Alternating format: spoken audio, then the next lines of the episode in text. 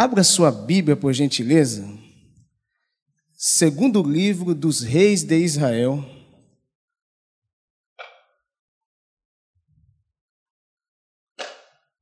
Segundo livro dos reis de Israel, capítulo de número 5, aos nossos amigos internautas, que Deus abençoe vocês. Do versículo de número 1 ao versículo de número 10. Segundo livro dos reis de Israel, capítulo de número 5, do versículo 1 ao versículo de número 10. Está escrito assim: E Naamã, chefe do exército do rei da Síria, era um grande homem diante do seu senhor e de muito respeito porque por ele o Senhor dera livramento aos sírios.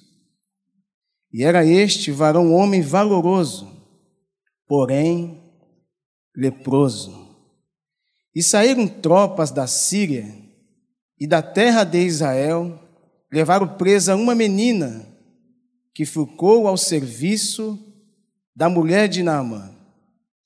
E disse esta sua senhora: Tomara que o meu senhor estivesse diante do profeta que está em Samaria, ele o restauraria da sua lepra. Então entrou Naamã e a notificou ao seu senhor, dizendo: Assim e assim falou a jovem que é da terra de Israel. Então disse o rei da Síria: Vai, anda e enviarei uma carta ao rei de Israel. E foi e tomou na mão dez talentos de prata e seis mil ciclos de ouro e dez mudas de vestes, mudas de vestes. E levou a carta ao rei de Israel, dizendo: Logo, em chegando a ti esta carta, saibas que eu enviei Naamã, meu servo, para que o restaure da sua lepra. E sucedeu que, lendo o rei de Israel a carta, rasgou as suas vestes e disse: Sou eu Deus para matar e para vivificar, para que este envie a mim, para eu restaurar a um homem da sua lepra? Pelo que deveras notai, peço-vos e vede que busca ocasião contra mim. Sucedeu, porém, que ouvindo Eliseu, homem de Deus, que o rei de Israel rasgara as suas vestes, mandou dizer ao rei: Por que rasgaste as tuas vestes? Deixai-o vir a mim, e saberás que há profeta em Israel. Veio, pois, Namã com seus cavalos e com seu carro, e parou à porta da casa de Eliseu. Então Eliseu lhe mandou um mensageiro dizendo: Vai e lava-te sete vezes no Jordão, e a tua carne tornarás e ficarás purificado. Vamos orar, meus irmãos? Senhor Jesus, mais uma vez nós estamos diante da tua presença, louvamos já o teu nome com louvores abençoados, com as nossas ofertas, com testemunhos. Agora é o momento do Senhor falar conosco através da exposição da tua palavra. Que os nossos ouvidos, que os nossos corações possam estar abertos, Senhor, para ouvir aquilo que o Senhor tem para falar conosco.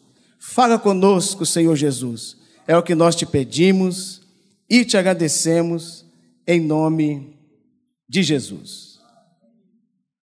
Querida igreja do Senhor, juventude do Sunday Night aqui da nossa igreja da Tijuca, para essa noite, se fosse para mim colocar um tema nessa mensagem, eu diria: Naamã e os mergulhos do seu milagre.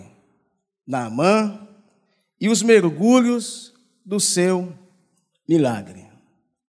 Queridos irmãos, o texto no capítulo 5, a partir do versículo de número 1, ele dá o nome desse personagem, que é o personagem principal aqui da nossa história desta noite o homem que a Bíblia chama de Naamã.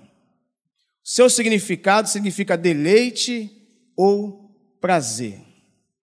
Namã, ele era um homem da Síria, e o escritor que escreve o livro, segundo o livro dos reis, ele coloca alguns pontos positivos aqui na vida de Naamã. O texto diz que, primeiro ponto positivo que eu vejo aqui na vida dele, o escritor diz que era chefe do exército do rei da Síria. Ou seja, Naamã era que, era que comandava as tropas da Síria. Naamã era que mapeava as terras a qual estava sendo em guerra com o povo judeu, com Israel. Então, Naamã que tinha esse trabalho de mapear todas as terras para invadir a terra do seu inimigo. Então, esse homem não é qualquer homem de patente baixa. Naamã era chefe do grande exército do rei da Síria, que nesses dias era o rei que a Bíblia chama de Ben Haddad. Então, o primeiro ponto positivo que eu vejo na história e na vida desse homem, esse homem é comandante de um exército muito poderoso nos seus dias. Segundo ponto, de suma importância, o escritor diz que Naamã era um grande homem diante do seu Senhor. Uma coisa é você ser chefe de um exército, outra coisa é você ser reconhecido por seu chefe como uma pessoa de influência, como uma pessoa de respeito diante do seu Senhor. E o terceiro ponto, ele era também respeitado diante do seu rei. E o texto diz, meus irmãos, que por ele o Senhor, com S maiúsculo, dera livramento aos sírios. Então, ou seja, eu vejo pontos bem positivos, atrativos e aplausivos até. Comandante, ele era um homem grande diante do seu senhor, ele era um homem respeitado tanto pelo seu rei, como pelo povo que estava subjugado por ele. E o quarto ponto, ele era um homem de guerra, um herói de guerra, um homem muito valoroso. Olha as vertentes que esse homem tem. Esse homem tem quatro pontos positivos sobre a sua vida, e toda vez que você lê na Bíblia, porém, aí vem um problema. O texto diz que, porém, Namã era leproso. Vamos lá. O que é a lepra? Como era caracterizada essas doenças nos seus dias? Essa doença era caracterizada pela brancura. Isso está escrito em Êxodo, capítulo 4, versículo 6. E quais eram os sintomas que a lepra deixava no corpo da pessoa? Era o inchaço, tumores, manchas que desfiguravam a pele da pessoa. Sua descrição está no livro de Levítico, então, toda vez que você for ler o livro de Levítico, capítulo 13, capítulo 14, lá está a relação acerca da lepra. Os leprosos, diz o texto, eram forçados a morar longe das outras pessoas. E quando se aproximavam delas, deveriam gritar: imundo, imunda. E nos dias de Jesus, ele curou alguns leprosos. Quando você lerá Mateus capítulo 8, do versículo 2 ao versículo número 4, está a descrição em que para um judeu o leproso não podia ter convivência com a pessoa normal. E quando o pastor Paulo, o pastor Claudete, eu me deparo com esse texto, parece que para os sírios não se aplicava isso. Por quê?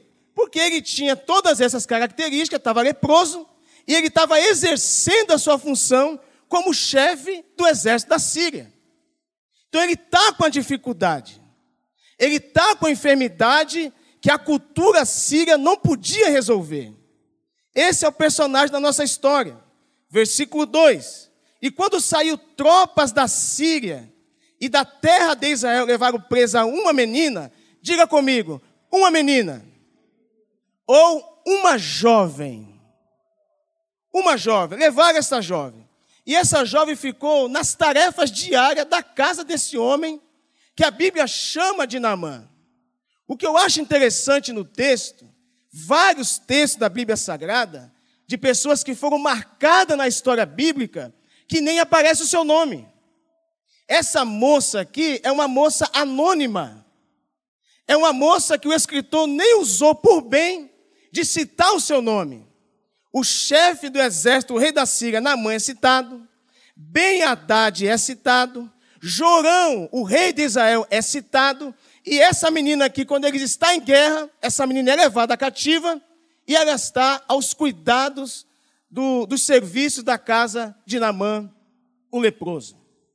Vou parafrasear o texto. Quem sabe ela estava nas suas atividades domésticas do dia e de repente ela escuta o zum zum zum dentro da casa. Quem imagine, diante do exército, na mão com toda a sua roupa, com toda a sua com toda a sua roupagem, com toda aquela exuberância de roupa de um chefe de um exército, quando ele chegava em casa e tirava, via brancura sobre a sua pele. Essa menina estava em uma terra que não era dela, mas essa menina conhecia o Deus a qual ela servia, que é o Deus Todo-Poderoso, o Deus de Israel. Jovens, o primeiro ponto que eu vejo aqui, independentemente do local, do país a qual você vive ou está, nós temos que saber em primeira mão o Deus a qual nós servimos. Amém?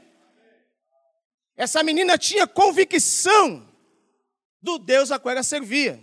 E o versículo 3 ela disse: Olha, olha, minha senhora, se Namã, o meu senhor, se ele estivesse na cidade de Samaria, lá tem um homem que pode curar ele da sua lepra. O que, que Namã fez? Namã ouviu a conversa da menina, né, assim que o texto diz, absorveu ele foi prestar conta à sua autoridade, que era o, o ben Haddad, o rei da Síria, versículo 4.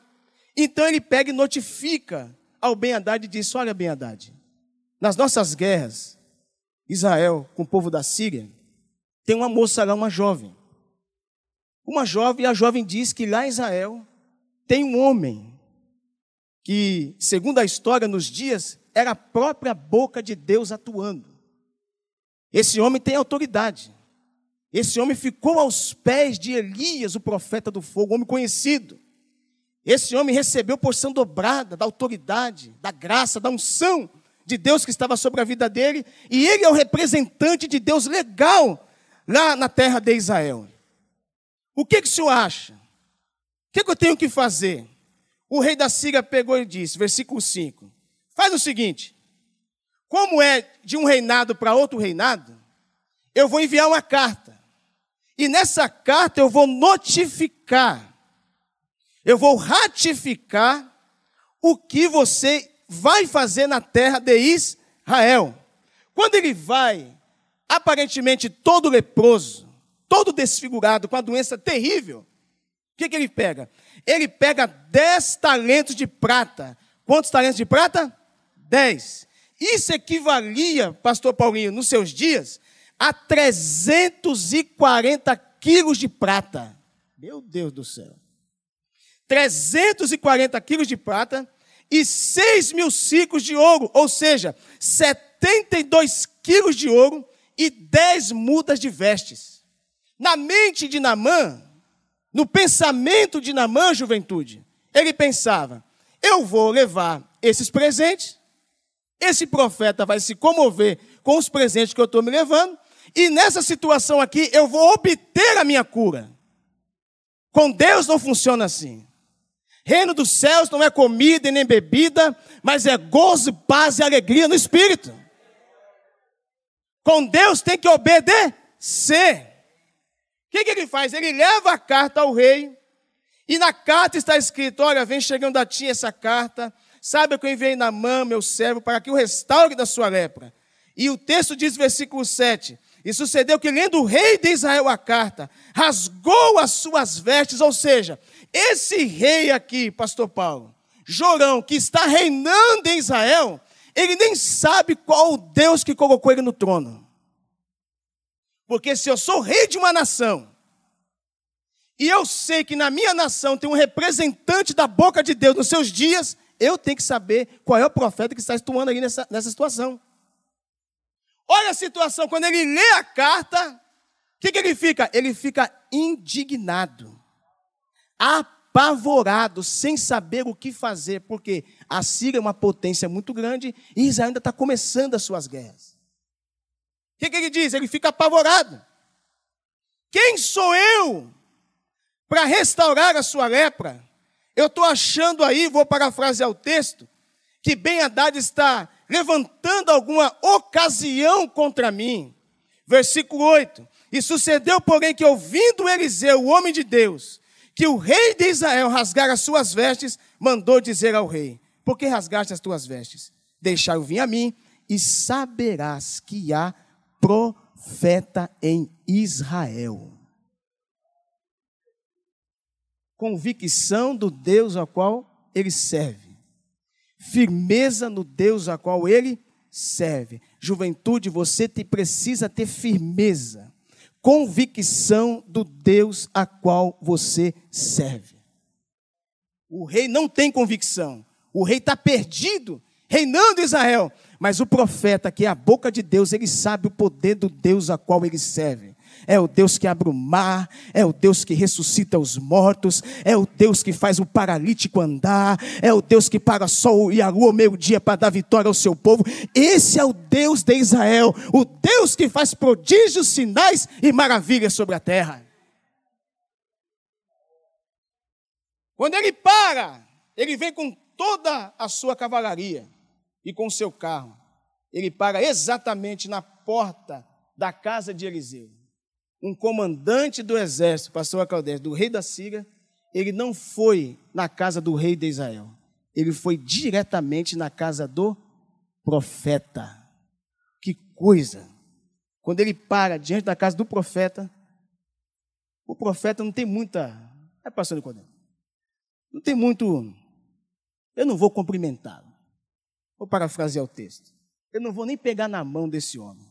Versículo 10. Faz o seguinte: meu mensageiro, vai lá e fala para ele lavar sete vezes no Jordão e a tua carne vai ficar purificada. Protocolo não teve nesse dia. Hierarquia não teve nesse dia.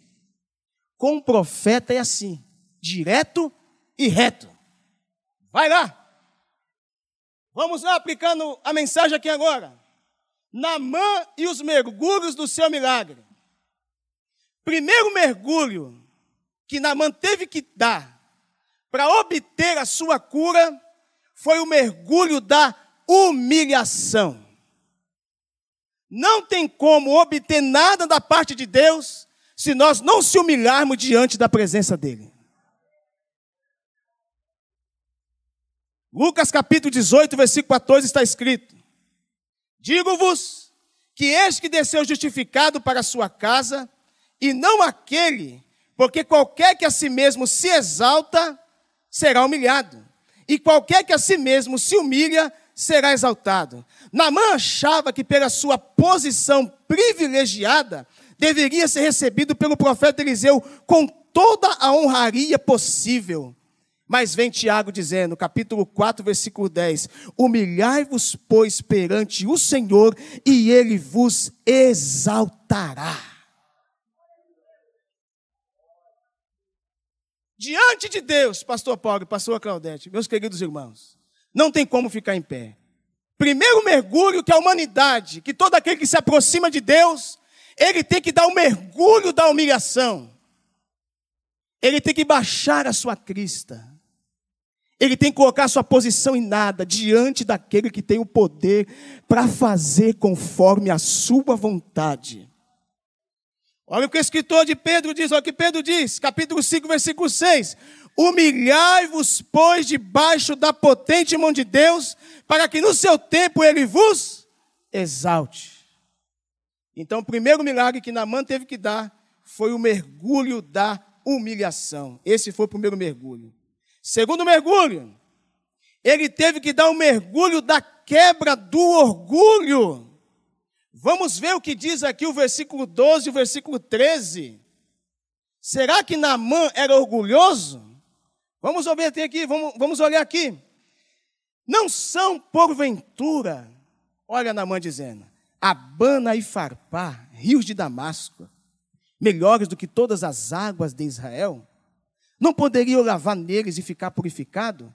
E voltou-se e foi com indignação. Versículo 13. Então chegaram-se a ele os seus servos e lhes falaram e disseram: Meu pai, se o profeta te disser alguma grande coisa, porventura não farias? Quanto mais dizendo-te ele: Lava-te e ficarás purificado.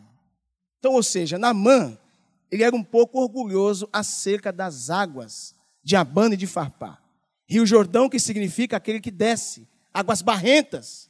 camarada acostumado com águas cristalinas, e Deus chega e fala: Olha, desce lá, mergulha sete vezes, que você vai ser purificado da sua lepra. Olha o que o texto diz. Primeiro livro de Samuel, capítulo 2, versículo 3. Olha o que está escrito. Não multipliqueis palavras de altíssimas altivezas, nem saia coisas árduas da vossa boca, porque o Senhor é o Deus da sabedoria e por ele são as obras pesadas na balança. Olha o que o salmista diz no Salmo 138, versículo 6. Ainda que o Senhor é excelso, atenta para o humilde, mas ao soberbo conhece-o de longe. Com Deus não tem como ser orgulhoso. Deus não gosta de pessoas orgulhosas.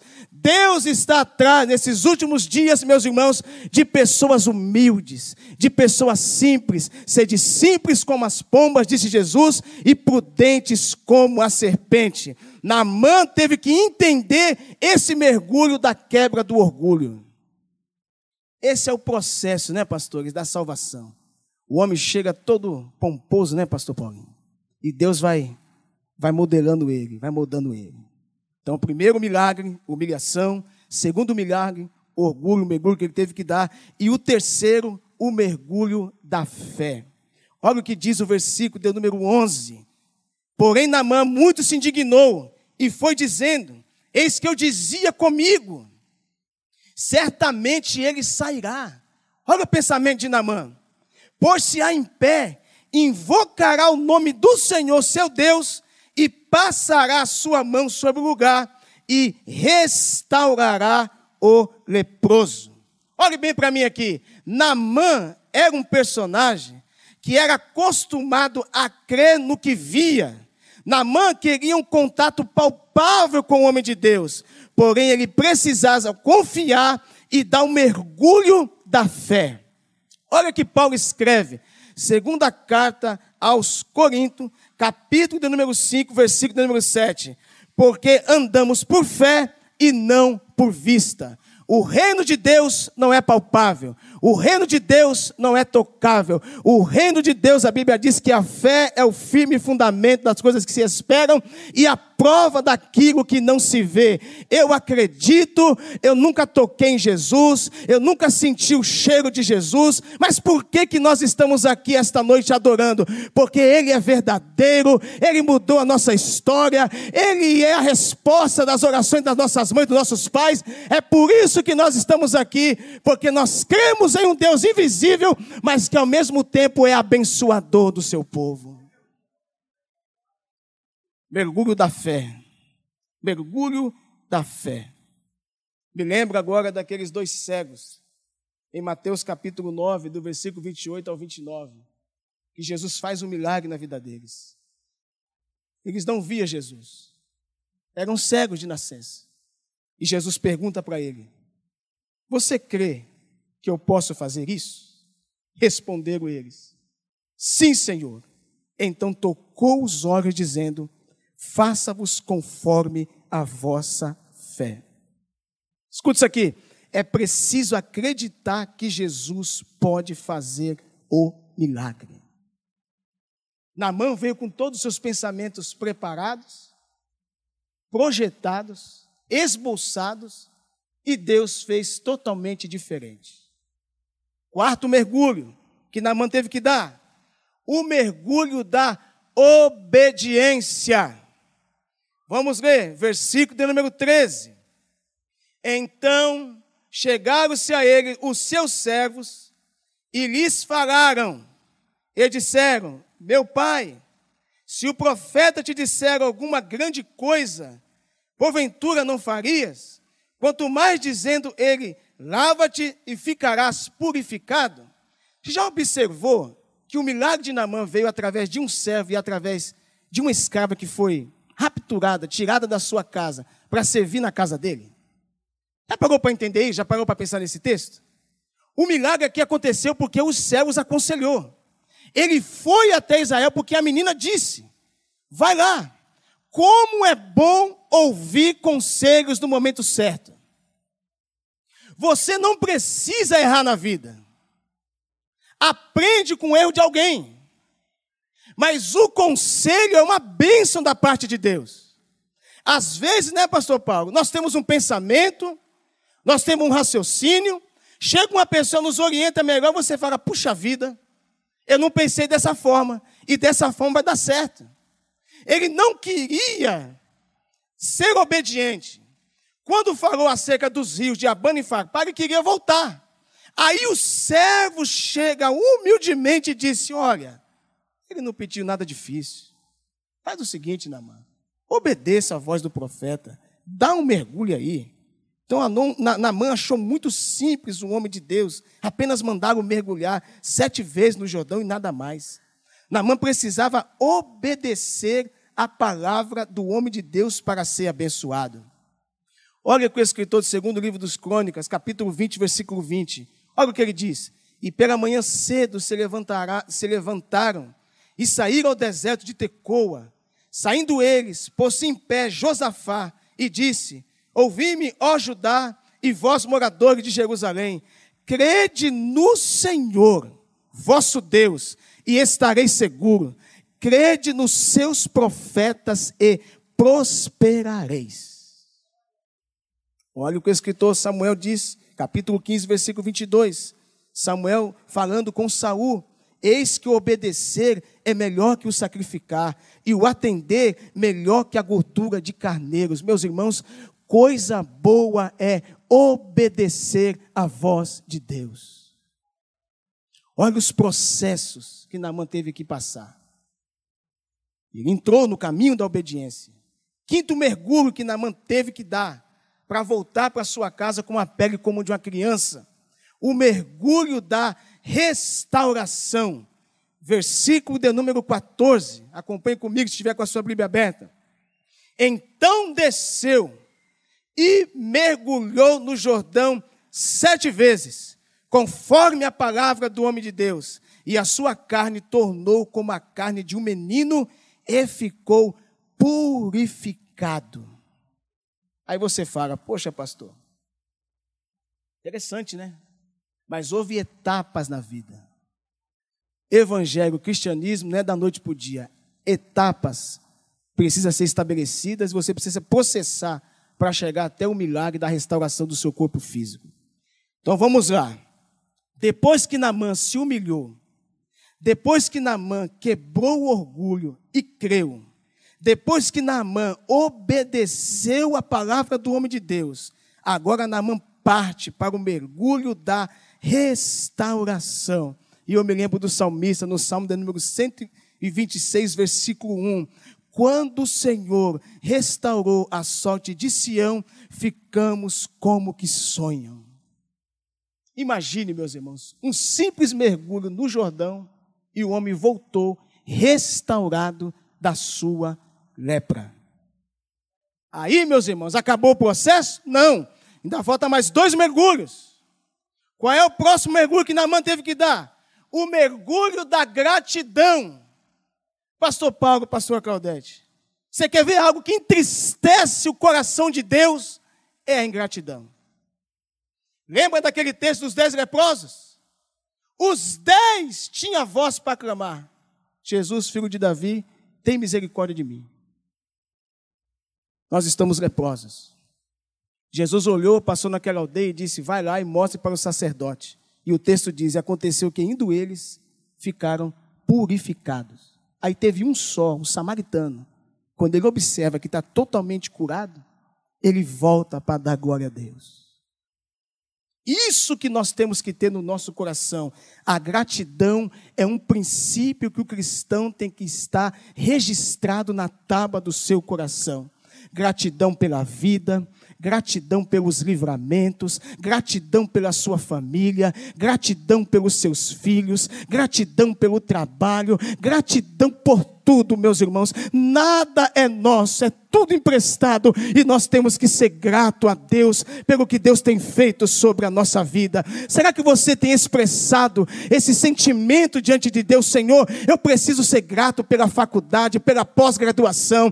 Eu preciso ser grato por tudo que o Senhor tem operado na minha vida. Versículo 15, versículo 16. Então voltou ao homem de Deus porque se é outro, pegava a sua cavalaria e ia embora, não é? Já estou curado, eu vim aqui para esse propósito, já recebi a minha bênção, vou partir. O que, que ele faz? Ele observa que está curado. Versículo 15. Ele volta ao homem de Deus com toda a sua comitiva.